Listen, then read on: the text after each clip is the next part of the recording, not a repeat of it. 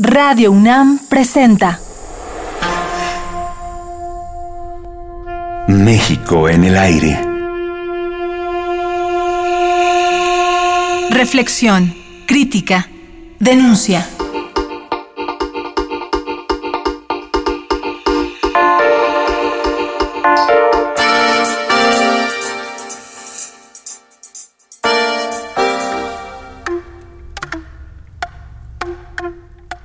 Los invitamos a escuchar la cuarta parte de la entrevista que hicimos al escritor mexicano Juan Villoro. Una larga conversación sobre diversos temas relacionados con México y los problemas que enfrentamos. Hasta entonces que se taparon la cara, este país y sus gobernantes y los medios de comunicación también voltearon a verlo y vieron a los indígenas de otra forma, que no es como un anuncio turístico. El zapatismo ha propuesto otras alternativas, democracia directa, juntas de buen gobierno. Eso existe en los municipios zapatistas, ha mejorado la salud pública, ha mejorado la educación, ha mejorado la calidad de vida a nivel muy precario, porque es lo que ellos tienen. Pero son señales de que se puede hacer otro tipo de democracia.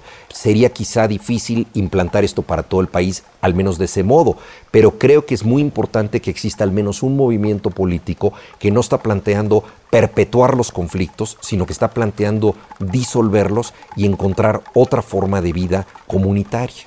En términos políticos lo liderea los jefes de las comunidades indígenas, lo que es el Comité Clandestino Revolucionario Indígena y en términos militares lo, lo lidera un mando militar. En este caso el mando militar es Marcos.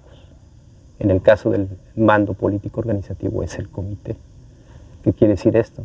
Que Marcos no puede tomar iniciativas o decisiones por sí solo, ni decirle al comité lo que tiene que hacer, sino que este comité tiene que decir el rumbo. Ese comité a su vez está agarrado o cinchado, como luego dicen, de las comunidades. No puede tomar, porque son electos democráticamente, no puede tomar decisiones en contra de las comunidades o que las comunidades no estén de acuerdo, porque las comunidades los revocan, los quitan.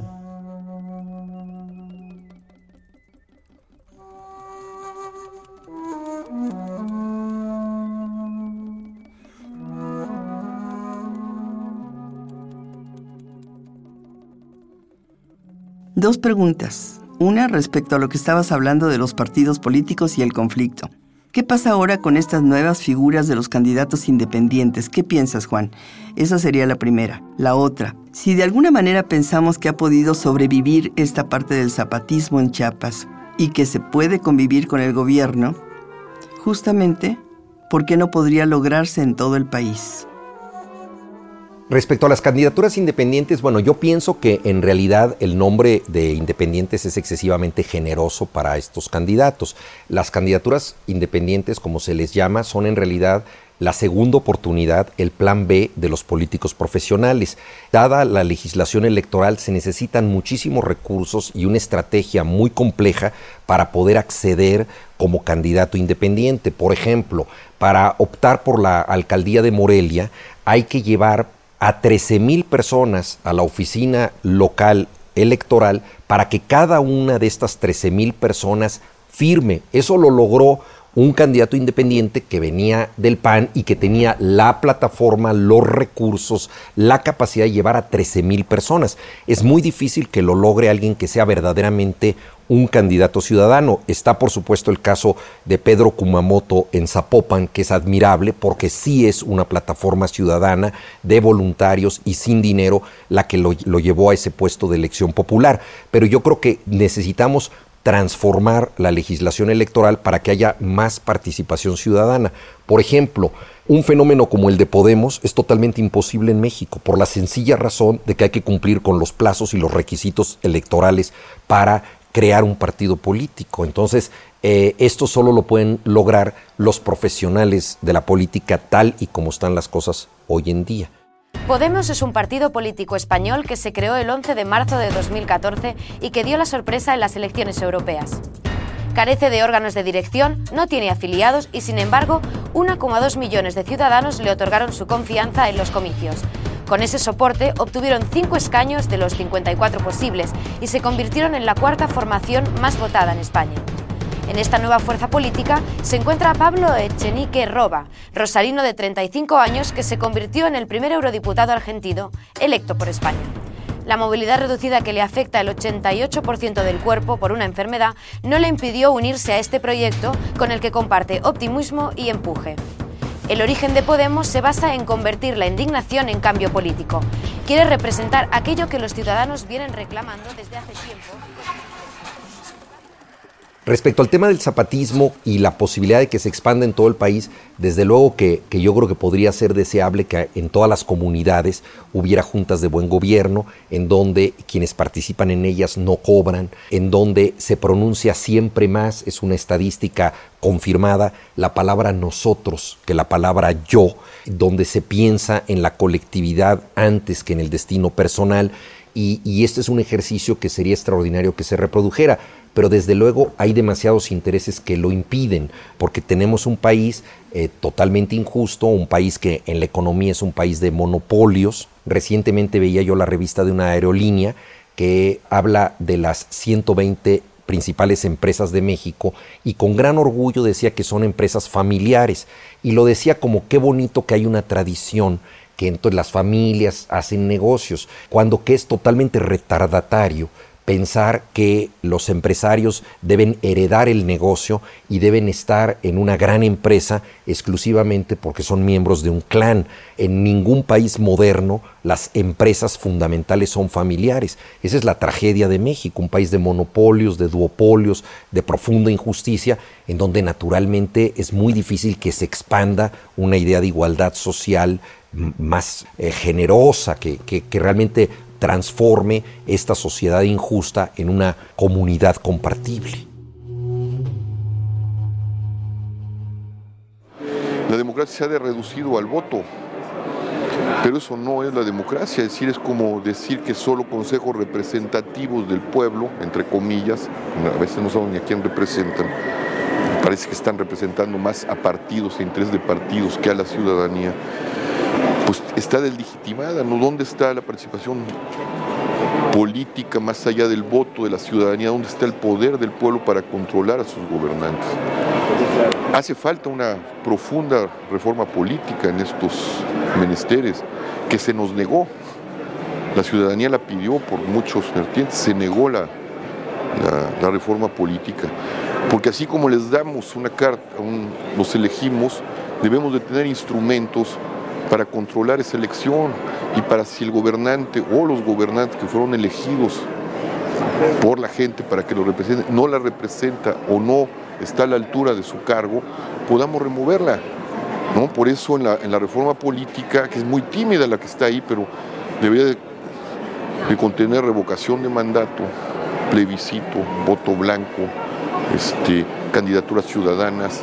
Es decir, hay un montón de instrumentos que necesita la gente para que esta democracia se vaya. Si, logramos sobrevivir a la democracia, si logramos salvarla porque estamos perdiendo la transición, podamos realmente hacer una verdadera participación ciudadana y ejercer lo que la democracia quiere decir, que es el gobierno del pueblo, el poder del pueblo.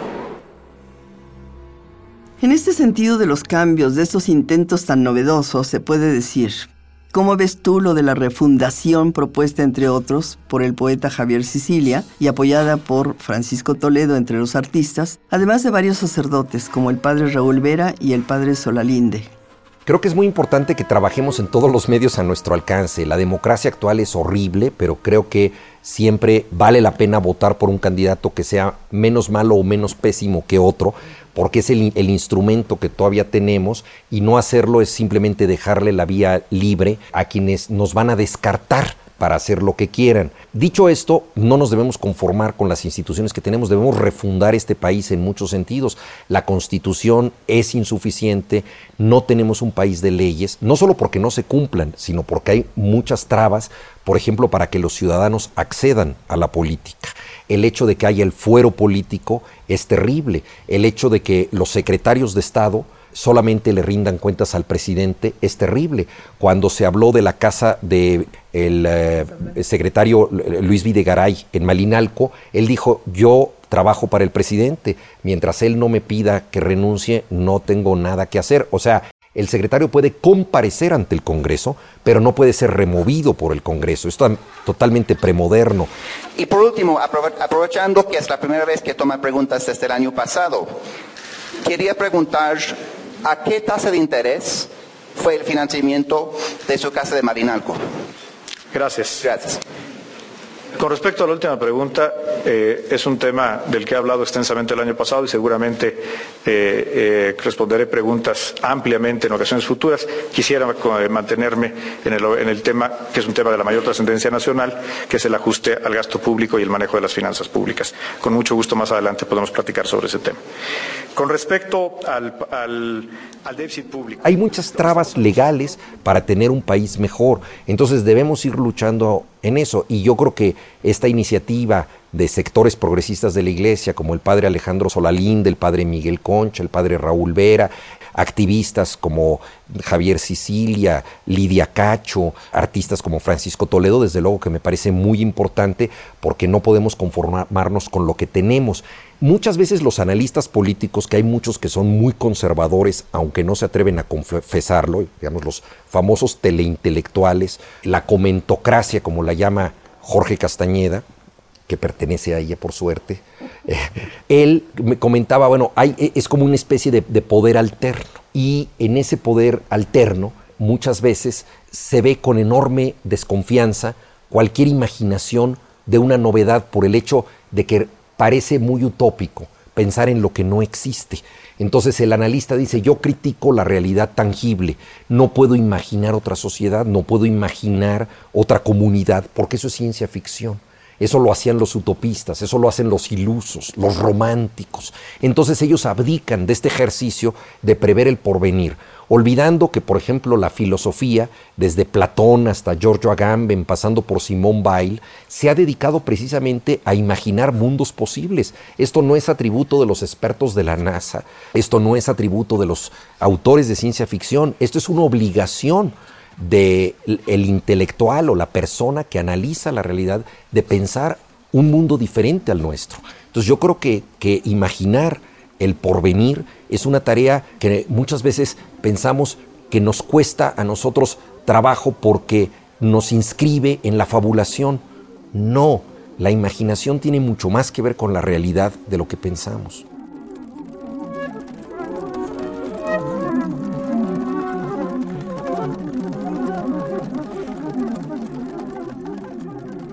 ¿Está México en el filo del abismo? ¿Dónde podríamos poner nuestra esperanza y cuáles serían las fortalezas de México? Los invitamos mañana a escuchar la última parte de nuestra entrevista con el escritor Juan Villoro, en donde abordaremos estos y otros temas. Radio UNAM presentó México en el aire. Operación Miguel Ángel Ferrini. Equipo de producción Josefina King, Silvia Cruz, Omar Telles y Jessica Trejo.